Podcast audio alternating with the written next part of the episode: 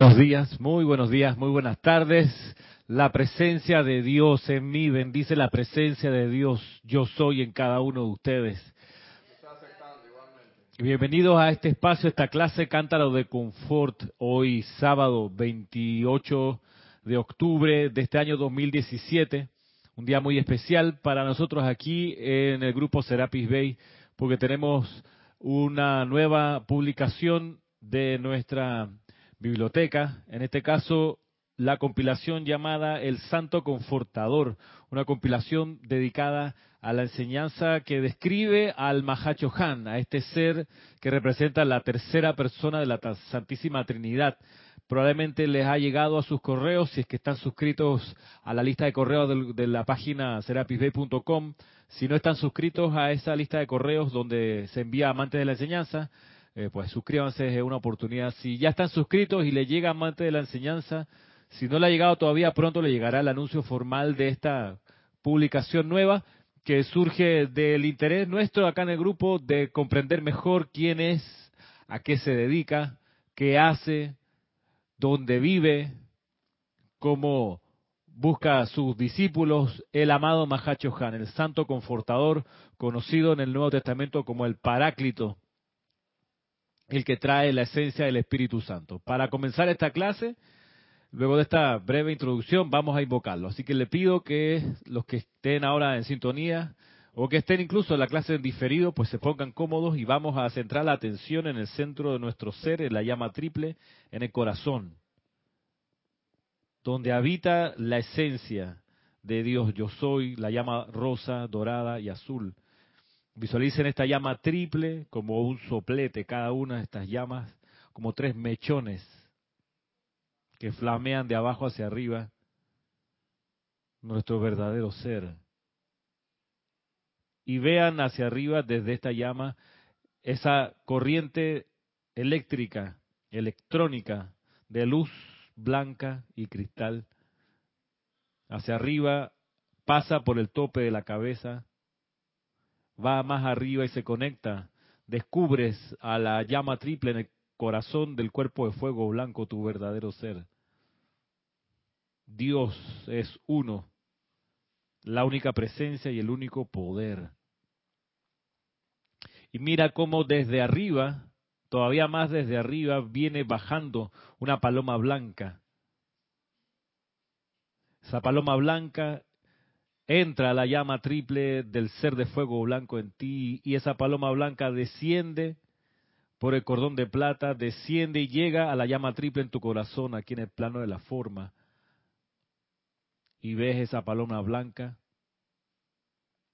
Y a medida que ves cómo sus alas se mueven, se expande a tu alrededor el aura del Santo Confortador, con los siete colores concéntricos, azul, dorado, rosa, blanco, verde, oro rubí y violeta. Y ahora en el nombre y autoridad de la presencia de Dios, yo soy, por cuenta del poder magnético del fuego sagrado, investido en nuestros corazones, te invocamos a ti, amado Mahachohan. Amado Santo Confortador, te reconocemos te bendecimos. Gracias por el aliento. Gracias por la paloma del Espíritu Santo. Gracias por la gracia espiritual que tú eres. Te invocamos para que camines la tierra a través de nosotros y nos enseñes quién eres, qué haces y cómo podemos servirte para que utilice nuestras manos como tuyas propias, nuestros ojos como tuyos, nuestros pies como tus pies, nuestro corazón como tu corazón, donde pulse la esencia del confort aquí en el plano de la forma a todas las evoluciones que contactemos. Gracias por responder este llamado.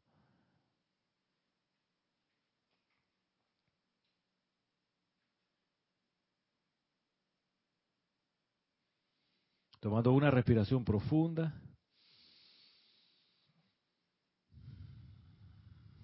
Exhalando el aire lentamente, abran los ojos.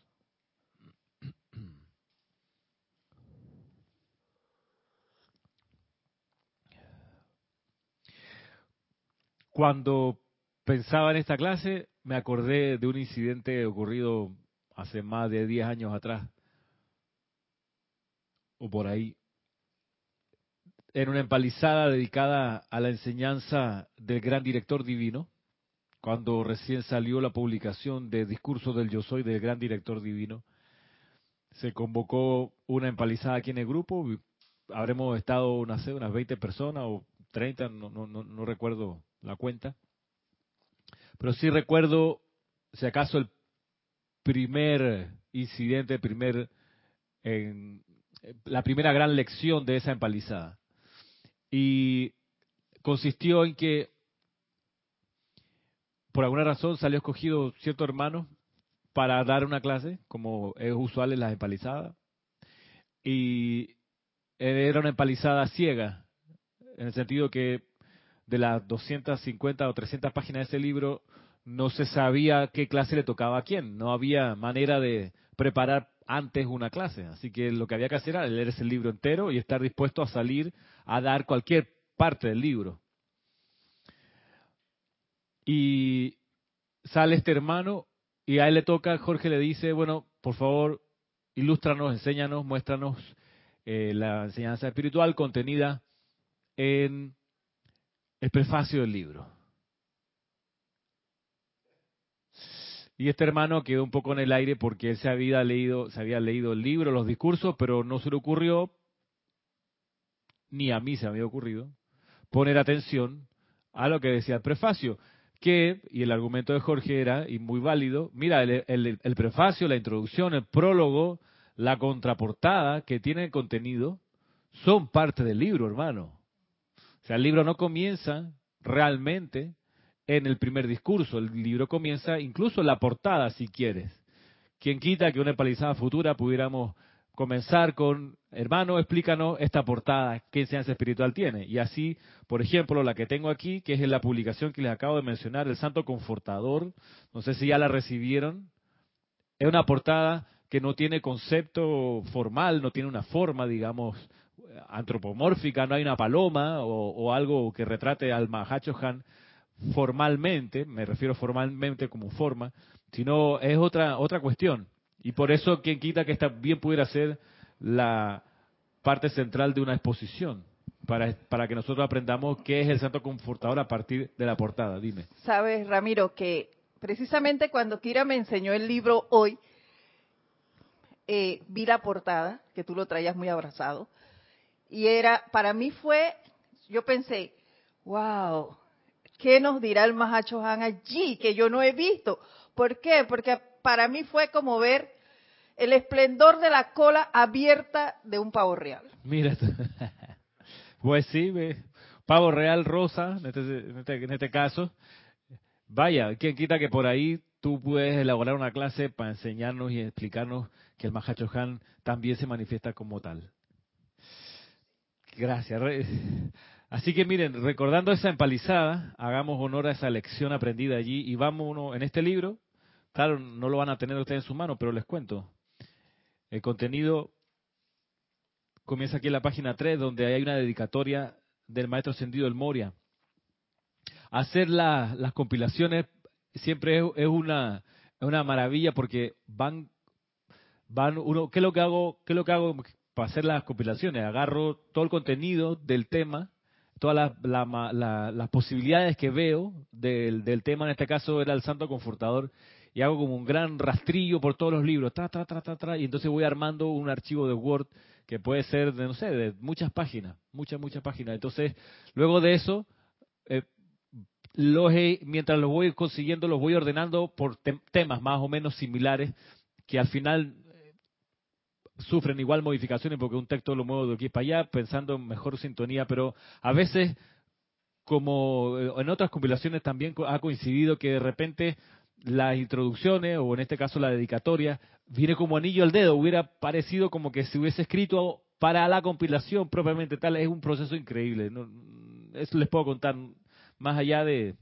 no sé si, si lo pudieran, pudieran sentir, pero de repente hay momentos donde uno dice, pero mira esta cuestión cómo calza perfectamente para el propósito. Y este es un discurso es una, es una clase, un, un extracto del maestro Sendido el Moria, y está puesto aquí en la dedicatoria del libro, o como dedicatoria, y dice así, y esto nos va a servir para, para avanzar en la clase de hoy, y conocer qué enseñanza pudiéramos obtener de algo que pasa desapercibido muchas veces en los libros.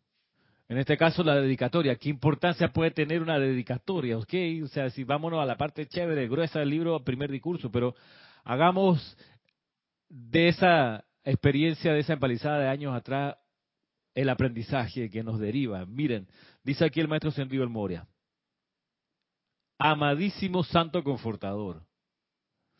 Amadísimo Santo Confortador. En el nombre de la jerarquía espiritual y en particular de tus siete, de tus siete hijos, te saludamos al tiempo que la humanidad de la tierra vuelve a honrar el festival de Pentecostés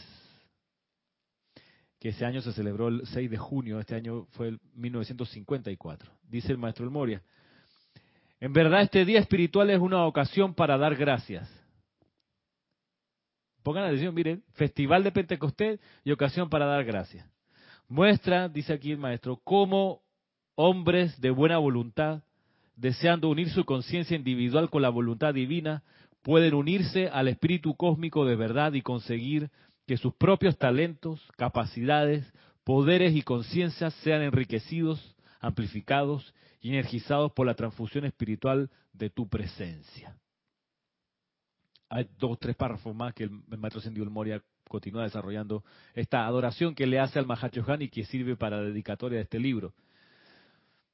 Y de aquí hay varias cosas que me saltan a la vista de, vuelta ahora como le digo, una cosa es armar el libro, leerlo, corregirlo, revisarlo, y otro de nuevo es verlo aquí enfrente y decir, yo cómo no vi eso cuando lo, o sea, y voy de nuevo, dice en el nombre de la jerarquía espiritual y en particular de tus siete hijos, te saludamos al tiempo que la, humanidad de la tierra vuelve a honrar el festival de Pentecostés.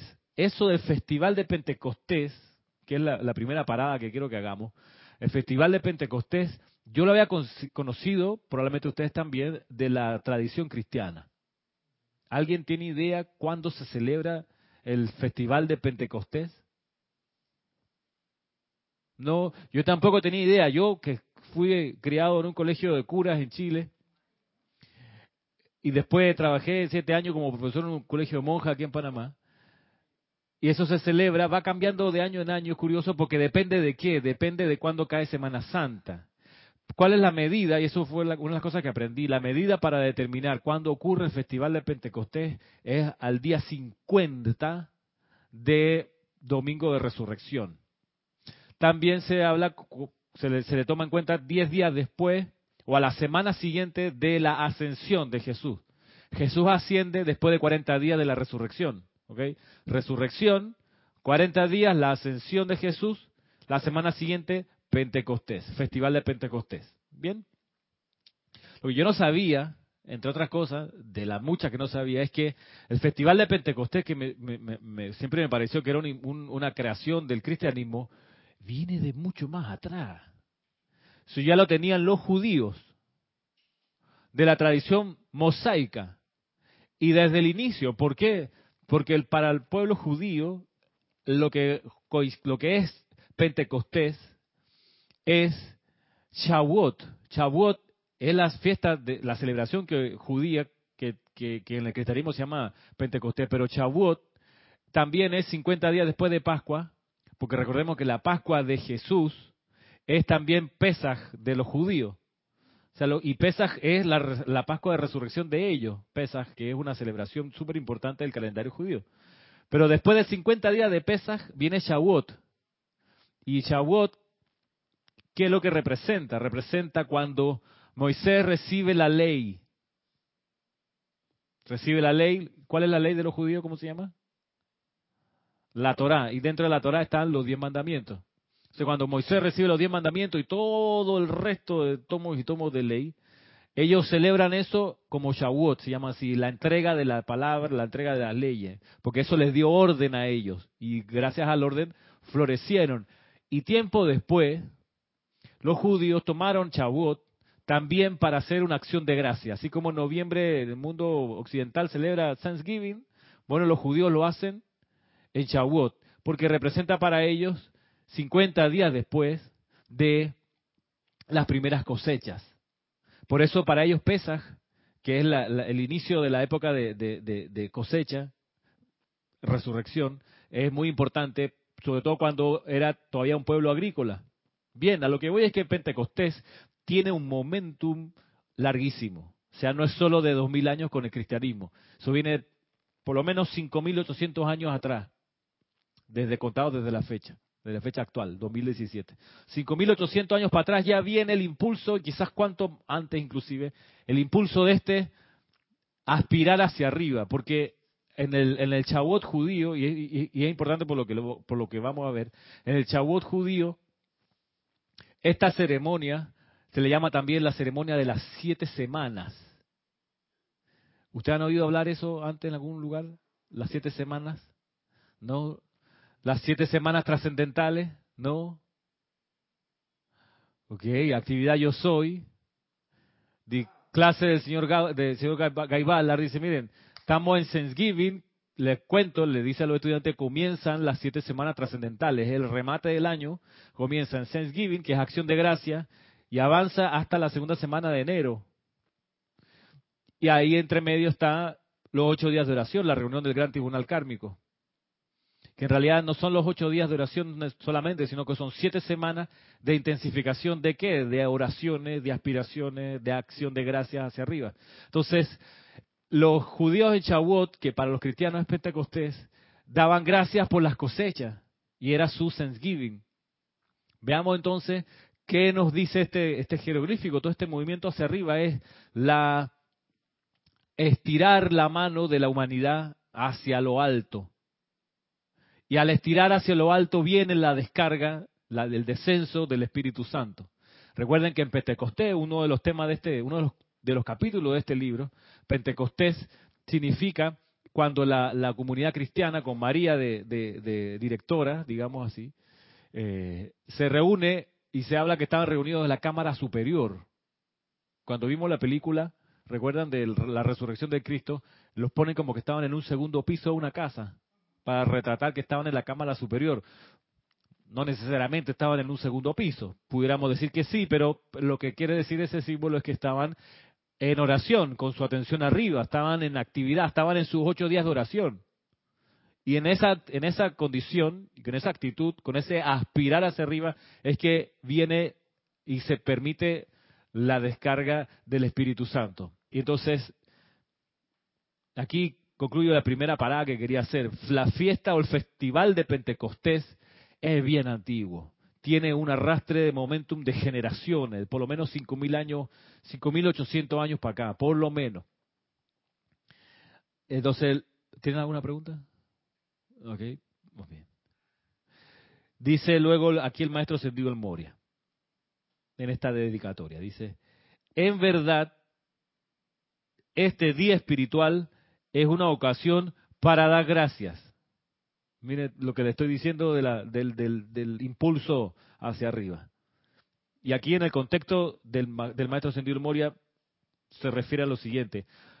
Muestra cómo, estoy leyendo, muestra cómo hombres de buena voluntad, deseando unir su conciencia individual con la voluntad divina, pueden unirse al espíritu cósmico de verdad y conseguir que sus propios talentos, capacidades, poderes y conciencias sean enriquecidos, amplificados y energizados por la transfusión espiritual de tu presencia, amado Mahacho Han.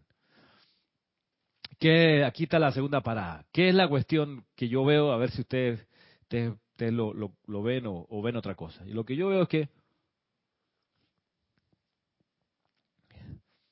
al lograr esa comunión esa unión de la conciencia individual con la esencia del Espíritu Santo, el resultado es que los propios talentos, capacidades, poderes y conciencias serán enriquecidos, amplificados y energizados.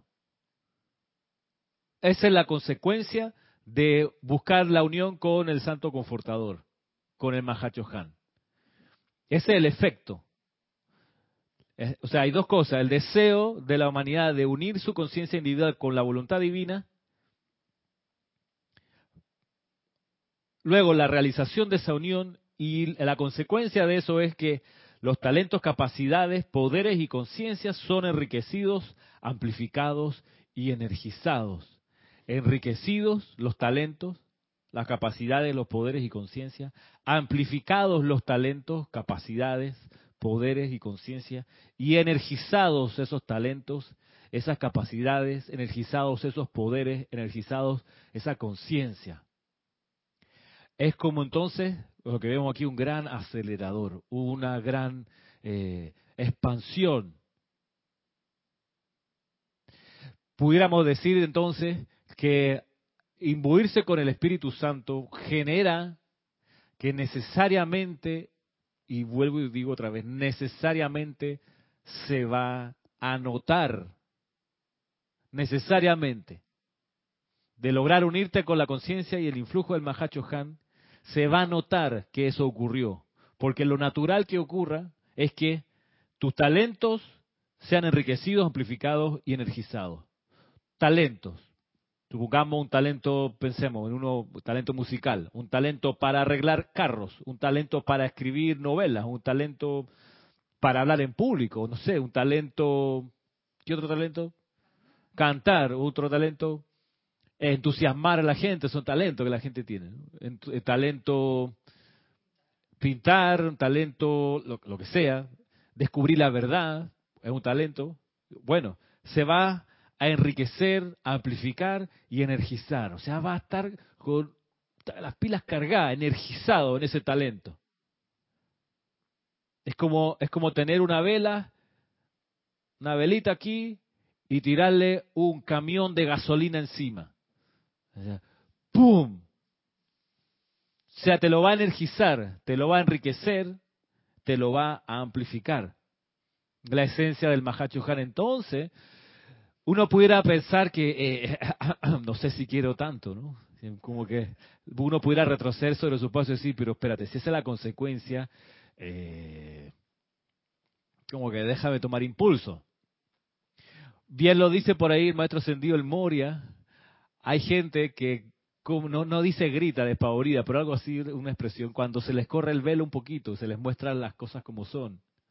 Entonces puede que haya gente que diga, hey, si el Mahachoja me va a hacer esta gracia, no sé si quiero ir a esa velocidad. ¿Cuál es nuestro recaudo? ¿Cuál es nuestra, nuestra salvaguarda? Haber cultivado y seguir cultivando las cinco vocales de la obediencia. O sea, si no las cultivas, Tú no quieres el influjo este. Porque si veamos, armonía con la letra A. A ver, la letra E, ¿qué significa? De la vocal de la obediencia. La I, ¿qué significa? De la vocal de la obediencia. A micrófono. La I de invocación. La O de silencio y la U de ausencia de curiosidad. Muy bien, gracias. Tienes esas cinco vocales para practicarlas todo el tiempo y, supongamos que eres indisciplinado y no las practicas. Y vas y te metes con la radiación de buena voluntad, como dice aquí, hombres de buena voluntad que desean unir su conciencia individual con la voluntad divina y no tienes esas cinco vocales, tú vas a estar recontraenergizado y si tenías un problema de que no, no controlabas tu hablar, no vas a parar de hablar vas a hablar con quien se te cruce en el camino. O sea, la verborrea llevada al cubo. O sea, si tenías un problema de verborrea ahí ciudadano, digamos, que tú eres bueno para echar cuento, y te influja con el Mahacho Han, te vas, yo digo, mejor dedícate al locutor de fútbol. Así en serio, vas a hablar desde que te levantas hasta que te acuestas de fútbol sin parar. Va a tener mucho trabajo, sin duda, porque esa gente estaba tanto ocupada, más cuando Panamá clasificó el Mundial, va a tener para echar cuento. O sea, ahí sí, métete en esa vuelta. Porque si no tienes en serio el control del silencio y tienes por el contrario el descontrol del, del hablar, entonces, ¿qué dice uno? Sabe que a mí me interesa esta cuestión del Mahachohan porque más adelante uno entiende para qué ocurre esta amplificación, energización y expansión de, de los talentos uno entiende luego cuál es el plan que está detrás, pero se requiere que por lo menos, o sea, mínimo, sumida que son cinco, no es complicado. La cosa es llevarlo a la práctica, la disciplina. ¿Cuánto nos cuesta quitarnos un hábito de decirle a la gente, hey, cuidado, no te estrelles? Cuando nos despedimos a la gente, hey, cuidado, no te choques. Dice, tienes ese hábito, ¿cuánto cuesta corregirlo? no Wow. Pero ahí estamos, la cosa es perseverar. Como dice el, el maestro señor Serapis Bey, traten y sigan tratando. Y sigan tratando, sigan tratando, sigan tratando. Entonces, recapitulemos, armonía en los sentimientos, la letra A. La E de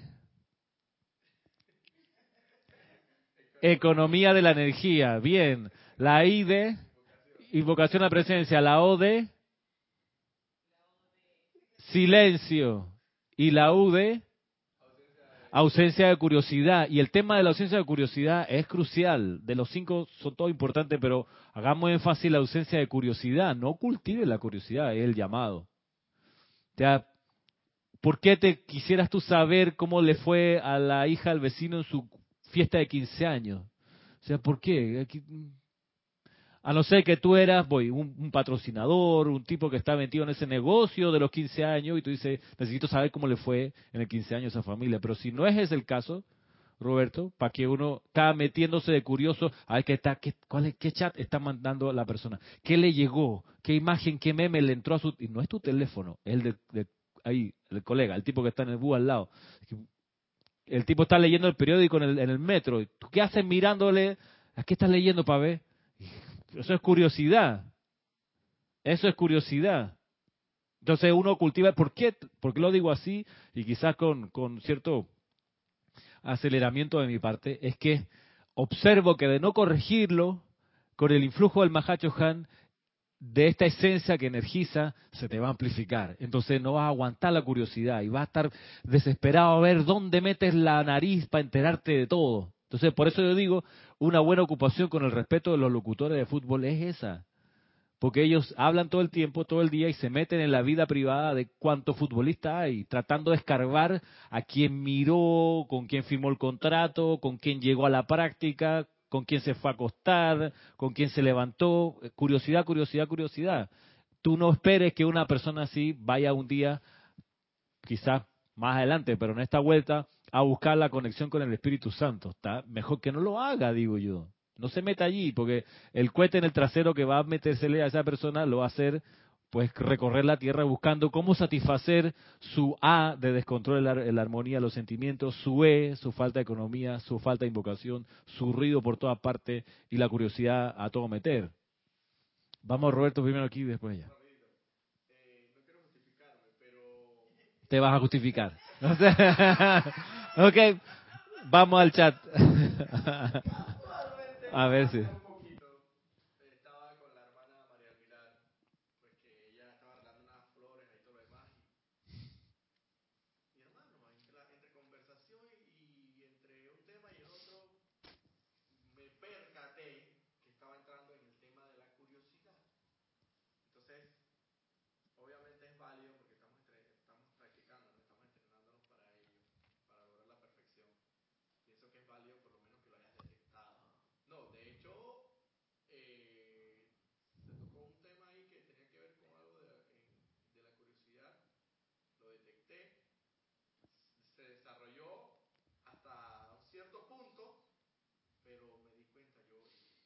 Eso es lo importante, que empieza uno a darse cuenta. Y te das cuenta, el problema es cuando uno no se da cuenta y sigue de largo, pero qué bueno que te diste cuenta. Ya es un avance, un gran avance. Oh, total, totalmente. Sí, y es uno de los pecados contra el Espíritu Santo. Sí, exacto. Sí. Que el problema del adicto es cuando porque todas estas, cualidades generan adicción. El adicto, por su problema, su primer problema es que lo niega.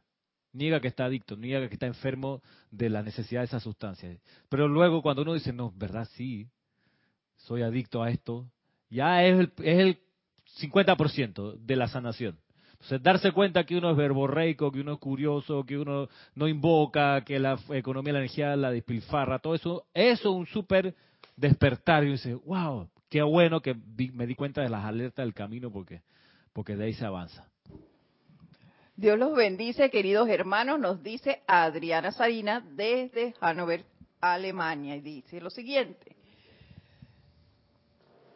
Ausencia de curiosidad sería más o menos como decir, ocúpate mejor de lo tuyo. Sería eso, y también sería autocorregirse. Autoobservarse, como bien dice Roberto, cuando uno ya metió las patas en la curiosidad, autoobservarse y decir, uh, mejor salgo de esta ciénaga antes que quede lleno de, iba a decir mierda, pero no, lleno de, no lo voy a decir. no, pero porque es cenagoso y de...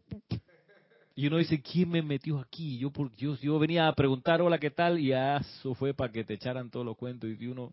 Entonces, qué bueno que uno se da cuenta. Roberto, ahí Ajá, el 3 que.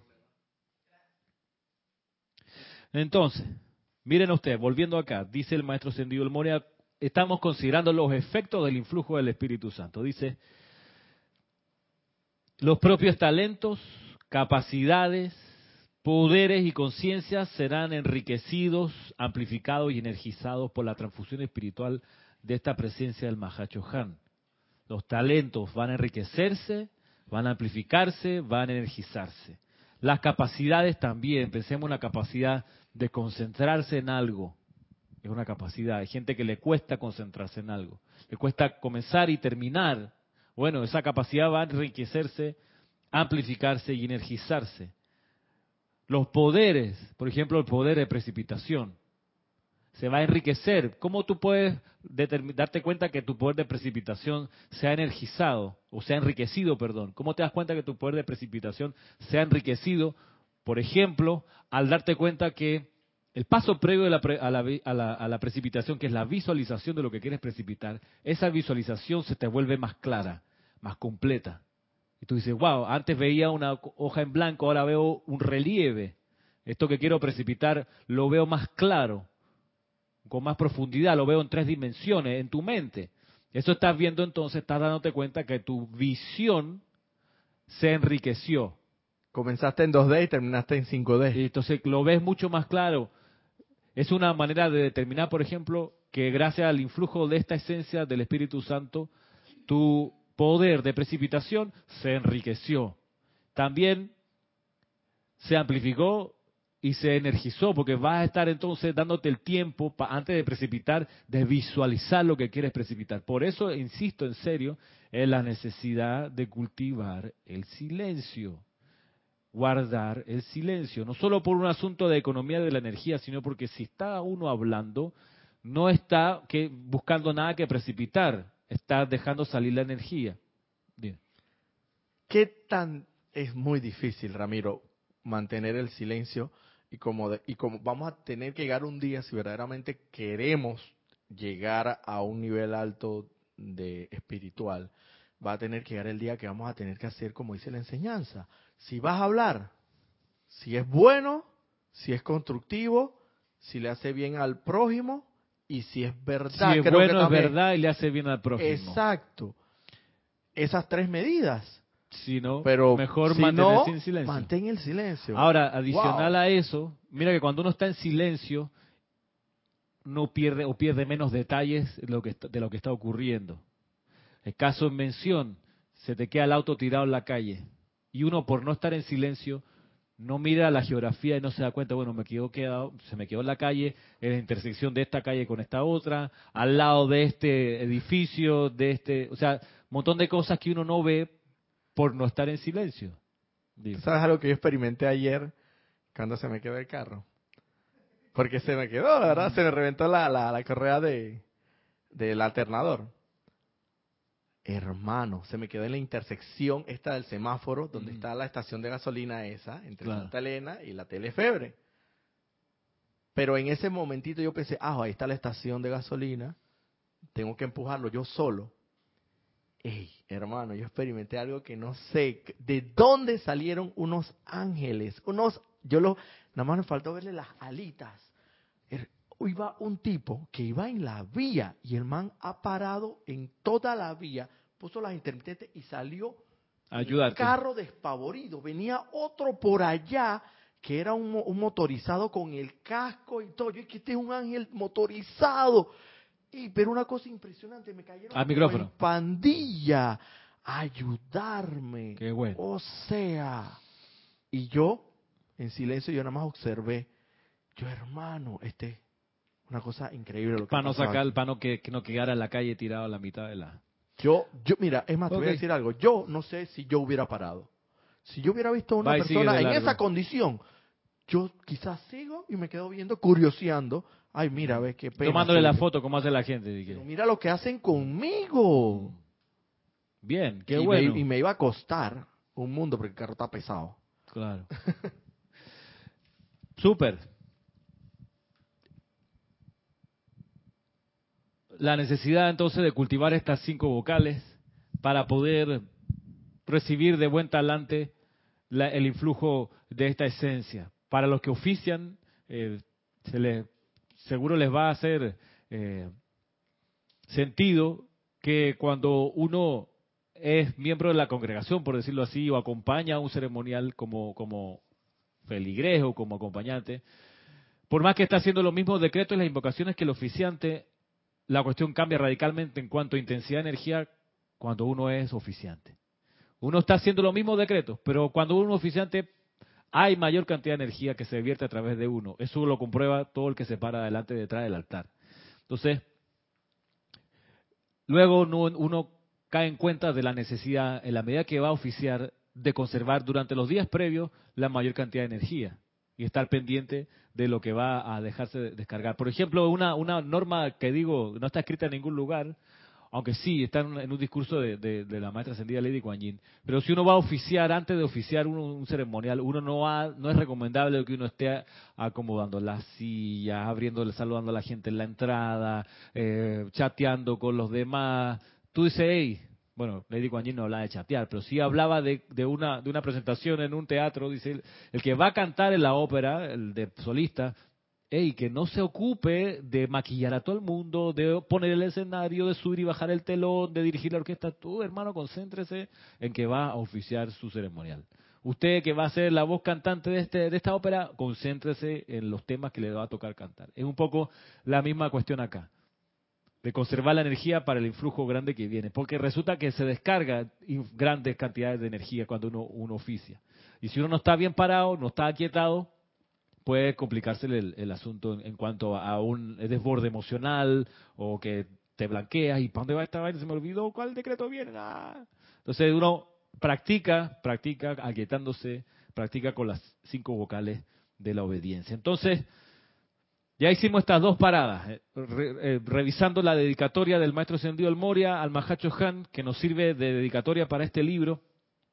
Reconocemos que el Festival de Pentecostés no es una creación solo cristiana, tiene un arrastre grande de energía, de acción de gracia y de aspiración espiritual hacia arriba. Por un lado, y por otra parte, que la unión con esa esencia del espíritu cósmico, de verdad, como dice aquí, y bien sabemos que el Mahacho Han y Pala Atenea, la diosa de la verdad, son llamas gemelas, se refieren a la misma, a la misma esencia. Dice, bueno, los talentos, capacidades, poderes y conciencia son enriquecidos, amplificados y energizados cuando ocurre esta unificación. Ahora bien, quisiera que, miráramos aquí en este libro, la página 41, que inaugura el capítulo dedicado a la enseñanza de los maestros ascendidos acerca del Pentecostés, que puede tener unas 50 páginas este capítulo por ahí. Son bastante, bastantes extractos, no, no son tantas páginas, son bastantes extractos tomados de los diarios, de los boletines privados, eh, que nos explican qué es el Pentecostés. Ya vimos que tiene esta historia y que tiene esta connotación, pero veamos, sumerjámonos en el Pentecostés propiamente tal, que es descrito desde los niveles internos, desde los maestros que ven desde adentro la actividad. Y esto comienza con una idea que nos trae también el maestro ascendido el Moria, que a mí me impactó. Si uno pudiera, eh, digo yo, no, no me gustan los tatuajes, pero en general, si uno, si uno se pudiera tatuar algo, yo creo que esta frase, y se la voy a leer y van a ver por qué. Dice el maestro ascendido el Moria, los hombres de destino siempre son barridos por la mente cósmica del Espíritu Santo, a pesar de sí mismos. Siempre ha sido así. Bueno, Los hombres de destino siempre son barridos por la mente cósmica del Espíritu Santo a pesar de sí mismos. Siempre ha sido así. A mí esa frase me impacta. Me impacta por muchas cosas, porque yo, yo me he sentido barrido, no sé si por el Espíritu Santo quiero creer, pero a pesar de mí mismo, en el sentido que yo quizá hubiera humanamente escogido una ruta, pero a pesar de lo que yo pudiera haber hecho, nada, hermano, tú vas barrido para allá, tú hay un impulso, un influjo. Me he enfrentado varias veces con, con, con una pared invisible, por decirlo así. Yo quiero meterme para allá y no, no puedo avanzar. Es como una, como una gelatina, una pared. O sea, empujo, la, pudiera hasta palpar, pero digo, no, porque no puedo seguir por ahí. Y es de algún modo esta cuestión de que por más que uno quiera, el, tener un destino te mueve a, a, dejarte llevar por este influjo. Ahora, eso de hombres de destino, uno pudiera creer, bueno, los hombres de destino son los que se hombres y mujeres, son los, después, son los que después son famosos en la historia, los hombres de destino, uno dice los apóstoles, estaban marcados, ellos tenían que ser los apóstoles. Eh, el rey Arturo, tenía que ser él y hacer lo que hizo, o sea, no había como chance de libre albedrío. Y yo creo que por ahí no va el asunto. Hombre de destino, ¿el destino qué es? El destino es lo que uno ve por allá al fondo, ¿no? Es el destino, digamos que el fin, la finalidad, la meta. Entonces, hombres de destino, yo lo entiendo como aquel estudiante, como aquel persona que vio, vio, miren la escogencia de la palabra del verbo ver, vio un pedazo, un pedacín del plan de la jerarquía espiritual. Lo vio pra, y se le marcó en el cerebro, o se le marcó en el alma, se le marcó en todo, o sea, como en esta serie de, esta saga de Crepúsculo, no sé si ustedes la vieron, de los vampiros y los lobos, ¿Se acuerdan? Años atrás, que era como bien esta, esta, esta, historia como romántica del vampiro que se enamora de una mortal. Y dice que cuando un lobo veía, cuando el, lobo vio a la hija del, del, vampiro con la mortal, se le imprimió en la retina la niña al lobo. Y entonces de en adelante el lobo quedó marcado como protector y guardián, guardaespaldas de la niña, para siempre. Entonces, por más que él quisiera hacer otra cosa, ya estaba printed, estaba impreso en su ser ese destino o esa actividad. Entonces, ¿qué es lo que, qué es lo que me parece que está en, juego aquí? Que llega un momento que de, tanto meter uno la atención en la conciencia de los maestros, en leer los libros, en serio, de repente te viene un, chispazo y tú dices, puta, este es el plan, hermano. Y, luego, aunque a uno de repente se le olvide y quiera coger para otro lado, doblar para, otra calle en la vida, de algún modo ese, esa, esa impresión te queda y te lleva a avanzar en el sentido a favor de esa realización, de esa visión. De ahí lo de hombres de destino. Y, pudiera creerse que no hay libre albedrío, y sí hay todo libre albedrío desde el principio. Lo que pasa es que aquí está, está incluido el asunto de la consagración, de tener, de tener una meta, de tener eh, una dedicación entonces, todo se encamina en ese sentido. Los apóstoles, ellos escogieron, pidieron ser apóstoles y encarnar las cualidades de Jesús para cuando Jesús se fuera, representarlos ellos, esas cualidades. Y así, cualquiera que, haya buscado la conciencia de los maestros ascendidos lo ha hecho porque ha querido, le ha dado la gana. Y era su llamado interno a hacerlo.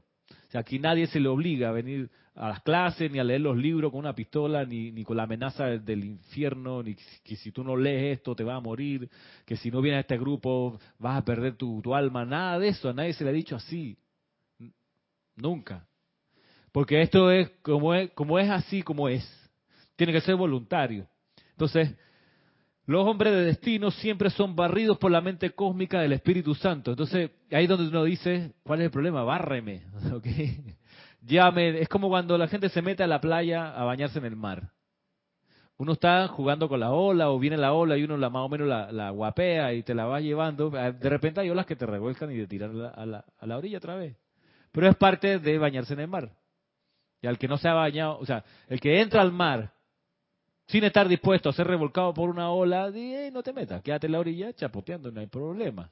Tomando sol, no hay problema. Pero si te vas a meter a capear ola, tiene que estar dispuesto. No te pongas bravo a eso hoy, no te molestes, porque en una te revuelca y quedas con el brasier aquí de sombrero. O con los, exacto, con los pantalones por allá a la orilla de en cuero y tú dices, ¿quién me ayuda? ¿Qué te pasó? No, no, y si tiene un amigo malvado, va a agarrar tu pantalón y se lo va a llevar y lo va a enterrar en la arena. Ven a buscarlo, te van a decir. Es posible, pero uno tiene que estar dispuesto. O sea, es como decían unos políticos, miren, la política es sin llorar. O sea, si pierde una elección, hey, es parte del juego, siempre se, siempre se supo. No es que tú ibas a una, a una elección y siempre ibas a ganar. Hermano, un día ibas a perder. Igual que en el fútbol. A mí me decían de niño, los futbolistas no lloran.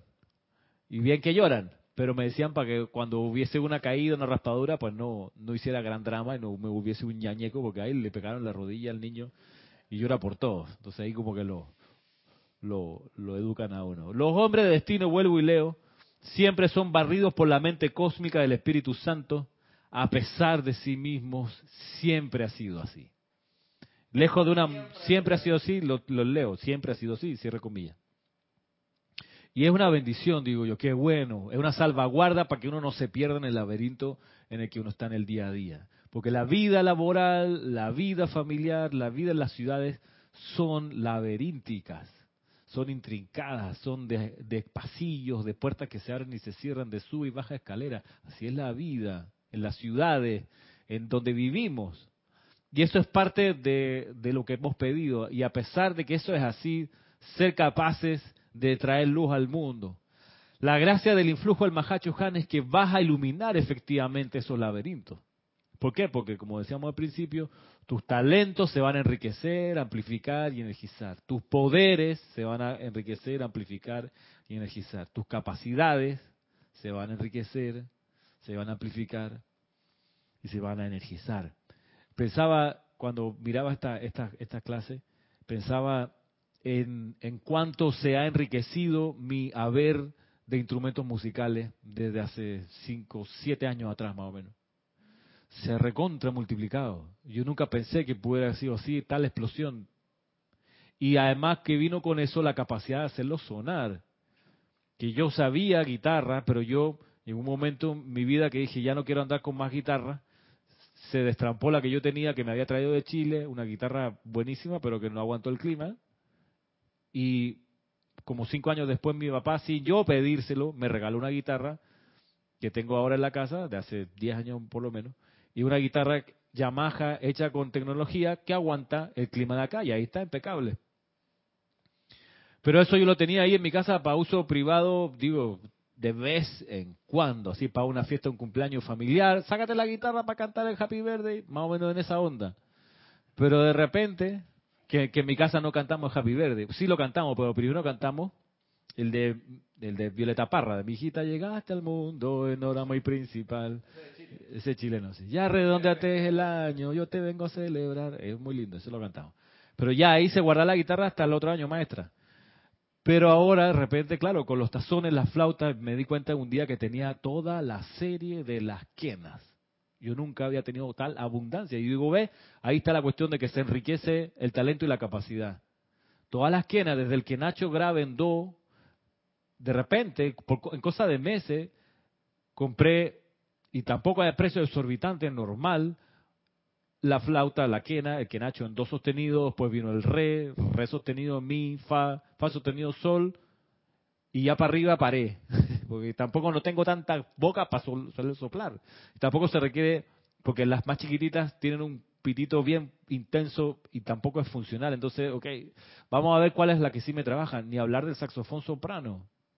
¿Cuándo en mi vida? Pero me entró ahí, yo quiero aprender a tocar saxofón y de repente, pam, pam, pam, ahí está el saxofón, ahí está la clase, aprende.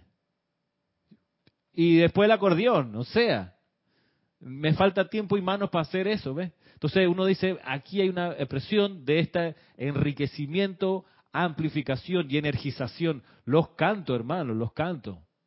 Yo de a cuando acá, escritor de canto. Y de repente uno tras otro, y prueba y se mejora y se pule, y de repente, libro de canto oral, ¿ya de dónde? salió el sombrero, ¿no? Salió el influjo, como le digo, de esta esencia a pesar de sí mismos.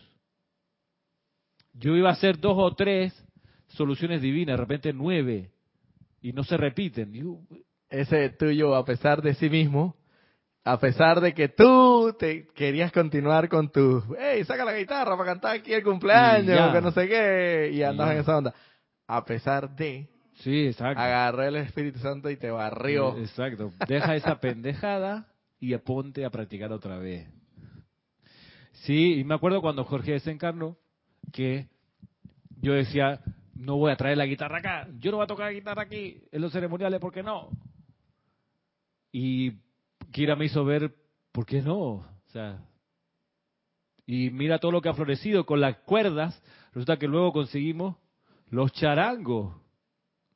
Después el cuatro venezolano. Después vino el tiple, que era el instrumento que yo conocía así como en la distancia.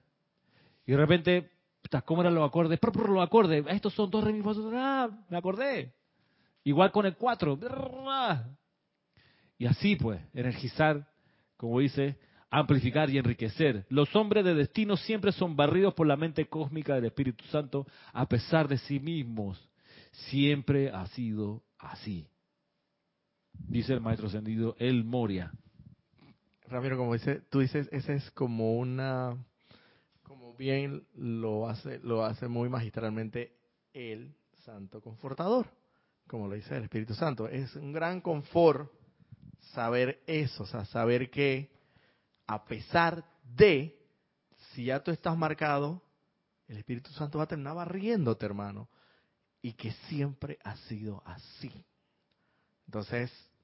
No hay tu tía, no hay excepción. hermano, tienes el tatuaje ahí y ese no, ese no es de tinta china ni nada por el estilo, ni tinta vegetariana. Ese es de fuego, hermano. Y, de fuego. Y, esa marca, vamos en ese libro a, descubrir, porque ahí está esa marca, cuál es. Y tiene un diseño.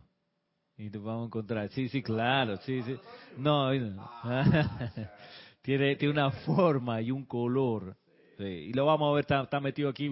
Como le digo, unas cosas sorprendentes de hacer las compilaciones, que uno ve cosas que de otro modo no vería, porque están por aquí, por allá los libros. De repente, nada, mira, esto está aquí y esto hace esta otra cuestión. Entonces, es muy relevante, muy, muy especial.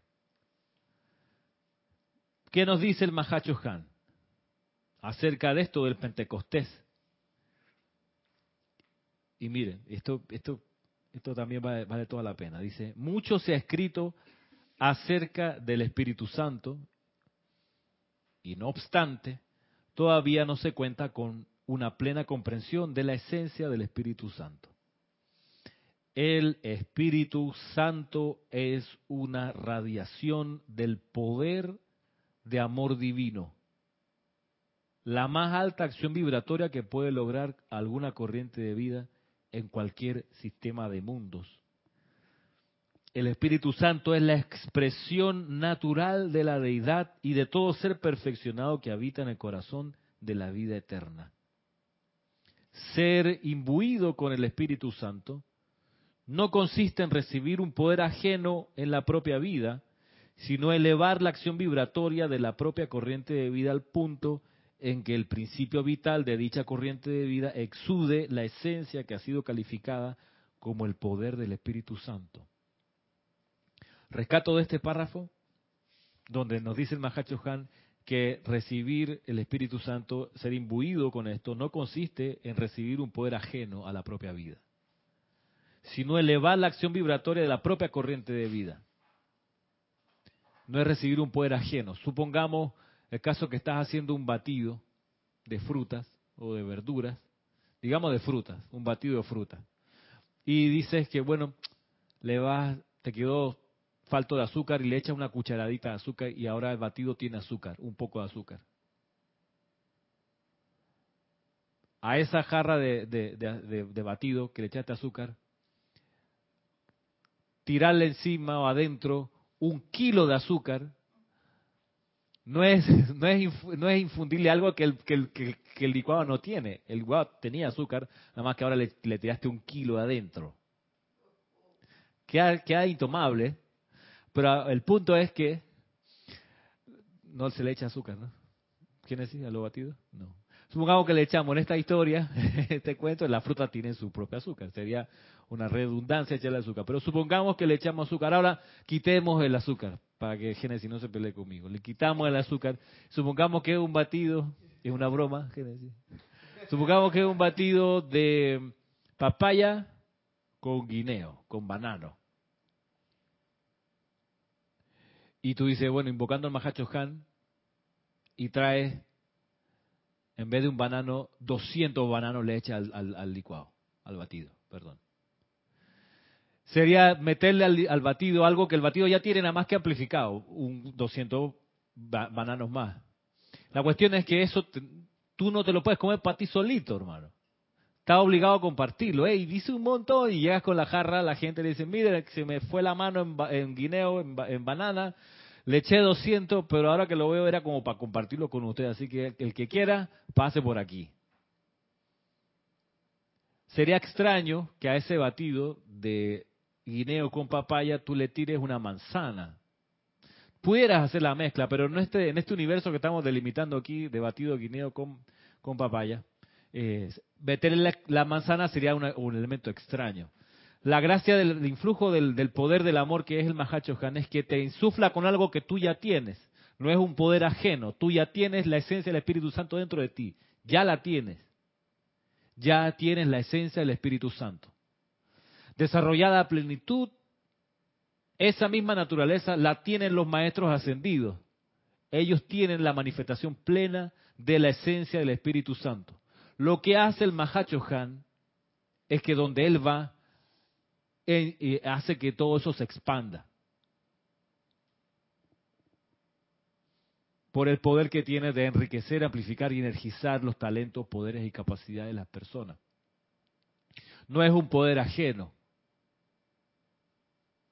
es algo que tú tienes que te lo amplifica.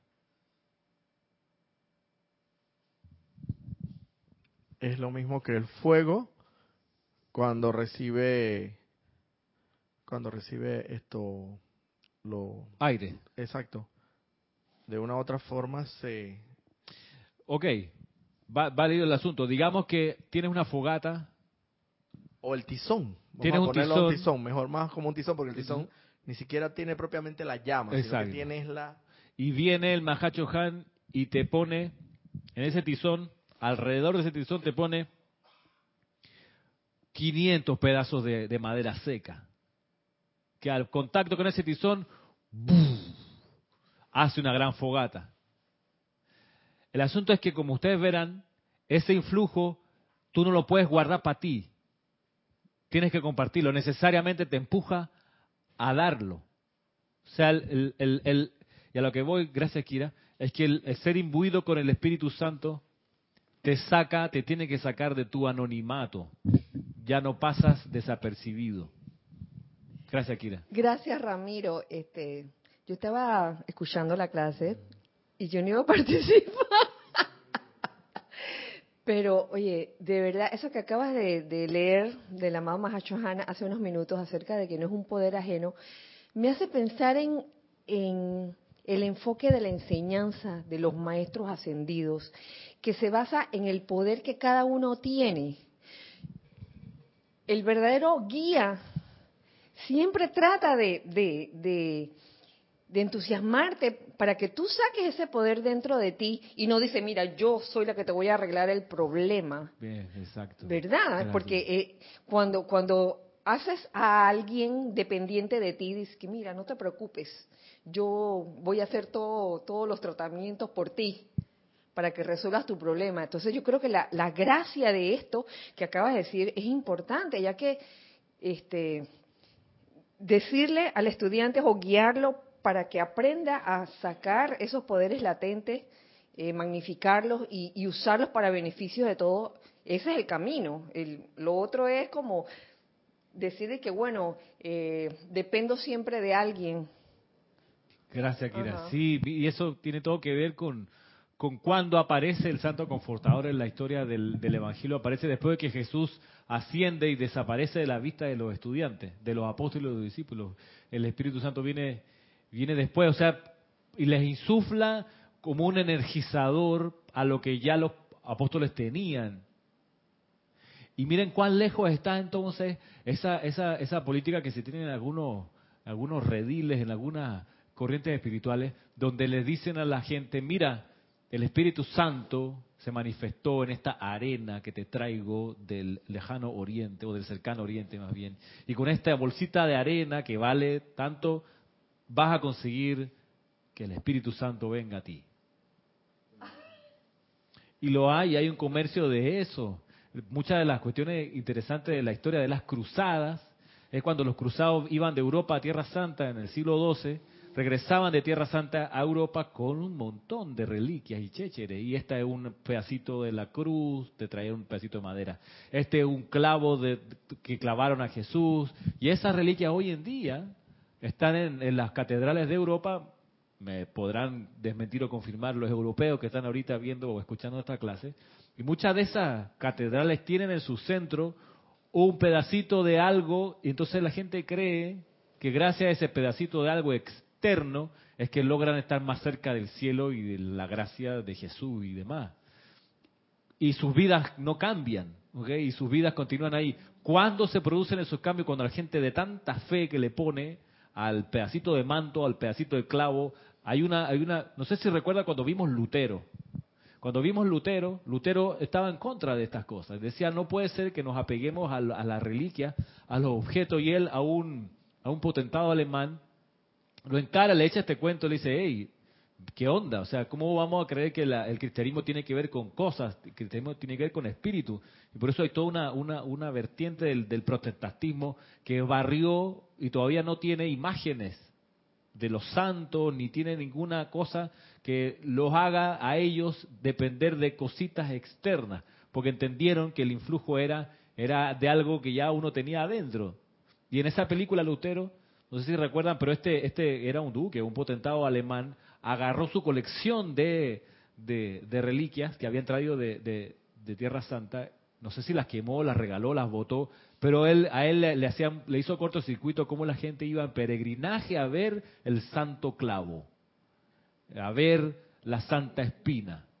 Entonces, y así, sí. Y mira, ¿quién quita que, que lo que comentábamos en la mañana, eso de, de, la gente que es fanática de un artista, de un, de un futbolista, que lo trata de rapiñar a ver si le consigue un autógrafo, si le saca una foto, como que siente felicidad. Después uno se da cuenta que eso no es, no te trae. Oye, pero, pero a veces uno tiene que pasar por eso para darse cuenta. Exacto. Tiene que, tiene que haber pasado, sí, a veces de, que, de, de, serio creer totalmente que esa era la, secreto de la felicidad o sentirse realizado. Después que uno tiene la camiseta de Messi en el cuarto, ok, ahí está la camiseta de Messi. Roberto me mira como que no, no importa, yo quiero esa camiseta de Messi, aunque esté en el cuarto, pero ¿qué beneficio trae más que lucirte, mira, tomarte miles de fotos y subirla a Facebook, estoy con la camiseta de Messi? ¿Qué confort le puede traer a alguien? Yo creo que todo lo contrario, le es confort y hasta el odio. Mira tú, ¿Cómo consigo eso? Te apuesto que es falsificada. Y anda, imagínate, cuántos problemas. Entonces, retomando lo que nos dice el Mahacho Han, ya para ir terminando, esencia del Espíritu Santo, dice, es una radiación del poder de amor divino. Y hay una, y hay una, una manifestación de Pentecostés en Guadalajara, México, lo que estén viendo, y en Roma, que en la fecha de Pentecostés se celebra la fiesta de la Virgen del Divino Amor. Y es una manifestación de la Virgen María o de la Madre María que, que, hace sintonía con esto que es el Espíritu Santo. Que es la radiación del poder del amor divino, dice la más alta acción vibratoria que puede lograr alguna corriente de vida en cualquier sistema de mundos. Es la expresión natural de la deidad y de todo ser perfeccionado que habita en el corazón de la vida eterna ser imbuido con el Espíritu Santo no consiste en recibir un poder ajeno en la propia vida, sino elevar la acción vibratoria de la propia corriente de vida al punto en que el principio vital de dicha corriente de vida exude la esencia que ha sido calificada como el poder del Espíritu Santo. La esencia que ha sido calificada como el poder del Espíritu Santo. El poder del Espíritu Santo, esa esencia calificada del poder del Espíritu Santo, es lo que después conocemos como los dones del Espíritu Santo. Por eso, en parte, esta portada tiene esta, este diseño, porque los dones del Espíritu Santo son estas emanaciones, ra, del poder del Santo Confortador. Valentina de la Vega, desde Madrid, España, dice, bendiciones a todos. Bendiciones. Confirmando lo de las reliquias, no solo reliquias materiales, incluso partes físicas de los cuerpos de santos o santas hay en las catedrales. Si te paras a pensar, ¿cuántos brazos, piernas, etcétera tenían los santos? Mm. Claro, a veces, a veces nos suma, nos suma. Está el pulgar de San Ambrosio y está como en cinco iglesias. Digo, ey, ey, ey, ey, tampoco así. Así que lo, lo más, lo más sensato en estas cosas de las reliquias es que el cuerpo de uno lo cremen y lo repartan rápidamente por ahí, que no, que no haya después peregrinación a donde están los huesitos de fulano. Eso que volviste a leer acerca de que en verdad el poder está latente y lo que hace la energía del Espíritu Santo es elevar la acción vibratoria, me hace pensar en lo que nos enseñan creo que es el amado señor Maitreya, acerca de las diferentes asociaciones de amor que hay en el plano. Este, uno comienza primero, pienso yo, eh, en su aprendizaje a amar cosas y amar personas, y luego eso se va sublimando cada vez más, se va elevando la acción vibratoria hasta que tú comienzas a amar impersonalmente, no amas a a esta persona que hay porque es mi tío o porque es mi hermano o porque es mi hijo, sino que comienzas a amar impersonalmente. Yo creo que eso es parte de, la elevación de, conciencia y de vibración. Sí. Y exacto, gracias Kira. Isabel, Isabel Rivero. Isabel. sí, desde Santiago, Chile. Dice, Hola Isabel. Dios te bendice, Ramiro, y Dios bendice a todos y cada uno. Dios te bendice, Isabel. gusto, de oír tus palabras. Refiriéndose a la amada Lady Nada, te pregunta ella, Ramiro, dime por favor si en el ejemplo que pones se puede considerar la manifestación de los dones naturales mínimos de sus hermanas, refiriéndose a Lady Nada, para que ellos se manifestaran graciosos para agrado de otros por su arte. Totalmente, claro que sí. Es el, ahí está la misma, la misma esencia que, que, enriquece, amplifica y energiza.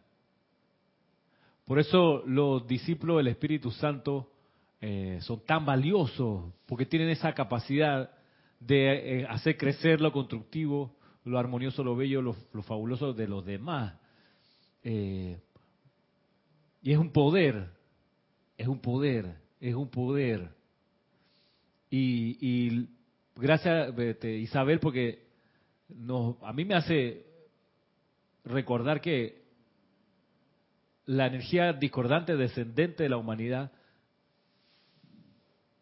no va a recibir de buen agrado alguien que esté en capacidad de encender los corazones y los talentos de, los demás energizándolos. No lo creo que no lo, no lo, no lo toma de buen de buen humor, porque en ese sentido se le acaba a la efluvia su, su asunto, su necesidad aquí. Y eso nos hace, pues creo, tomar todavía un poco más de recaudo en proteger la atención que uno pone en lo demás, en lo que uno está, está viviendo en el día a día, proteger su aura para poder servir mejor, porque si no se va a dejar engullir por, las fuerzas que no quieren que se energice lo constructivo. Eh, fue a gran riesgo, podemos decir, que los apóstoles recibieron el influjo en Pentecostés, a gran riesgo de su vida, porque se hicieron seres públicos, no podían guardárselo para ellos. Esto lo, he dicho un par de veces hoy, pero en serio, cobremos conciencia de que ser imbuidos con el Mahacho Han, con la esencia que él trae, que es algo que ya tenemos dentro, ese energizador que él logra, nos hace estirarnos por los cuatro costados y ser más de lo que somos actualmente. O amplificar lo que ya somos. Y eso hace, va a hacer que nos notemos más, quiera que vayamos. Por más que uno no diga mucha cosa, porque está en el plan de cultivar el silencio, uno se va a notar más eso es bueno en el sentido que uno tiene más oportunidades de servir, pero también saber que la efluvia no se lo va a tomar agradablemente, no le va a parecer buena idea, que uno brille más, que sus talentos crezcan y se enriquezcan. Se enriquezcan.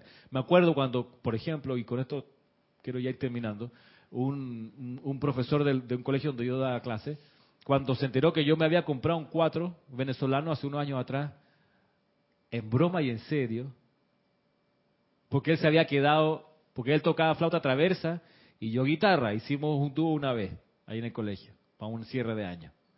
A los meses o pocos meses yo le conté, hey, mira, me compré este cuatro. Pero él no había avanzado con ningún otro instrumento. Entonces me dijo, no puede ser, Ramiro, ¿cómo te odio? Es broma y en serio. Pero esa, esa energía, esa efluvia, que le recontramolestó o que se sintió incómoda porque no, no empezó a dar paso en esa dirección. Su talento se quedó allí en la flauta traversa. No creció a otro instrumento. Ese es el asunto. Entonces, puede uno, si ahí está una, y lo tenía pensado para no decirlo, pero ya que está el ejemplo, uno sí se pudiera cabrear, me perdona la expresión, con el Espíritu Santo, se pudiera emputar con eso, en la medida que ve cómo los compañeros de salón se prenden, se encienden, se nutren de esa esencia y uno escoge no abrirse a ese influjo. le puede uno molestar porque los demás van a florecer, se van a ocurrir ideas, van a estar en una y otra cosa. Y si uno no se abre a esa bajada, y uno no se prepara, y por eso hay un capítulo aquí en este libro de cómo prepararse para la venida del Espíritu Santo, y uno decide, pues en su rebeldía o en su pereza, no tomar nota de esa preparación, dice, no, esos allá ahora se van a meter con el Mahacho Han. Ah, déjame a mí que yo voy con esto. Y no te preparas y no te influyes, no te dejas penetrar por esa esencia. Vaya y te molesta. Cómo ves cómo el resto del jardín sí florece y saca fragancias. Y tú no. Entonces sí pudiera traer desconfort el Mahacho Han, pero no por responsabilidad del Mahacho Han, sino por terquedad del ser humano externo, que se puede querer quedar empantanado en lo conocido y no seguir estirando la frontera del reino de Dios hacia afuera para aumentar. Vamos a dejar hasta aquí hoy, ya nos pasamos un poco del tiempo de la clase. Eh, les dejo la invitación extendida para que conozcan esta compilación, El Santo Confortador, que va a ser, creo, nuestra compañía por un par de meses, porque aquí hay bastante, bastante para conocer y aprender. Nos vemos entonces el próximo sábado a las 11 de la mañana, hora de Panamá. Será hasta entonces Muchas gracias. Mis bendiciones.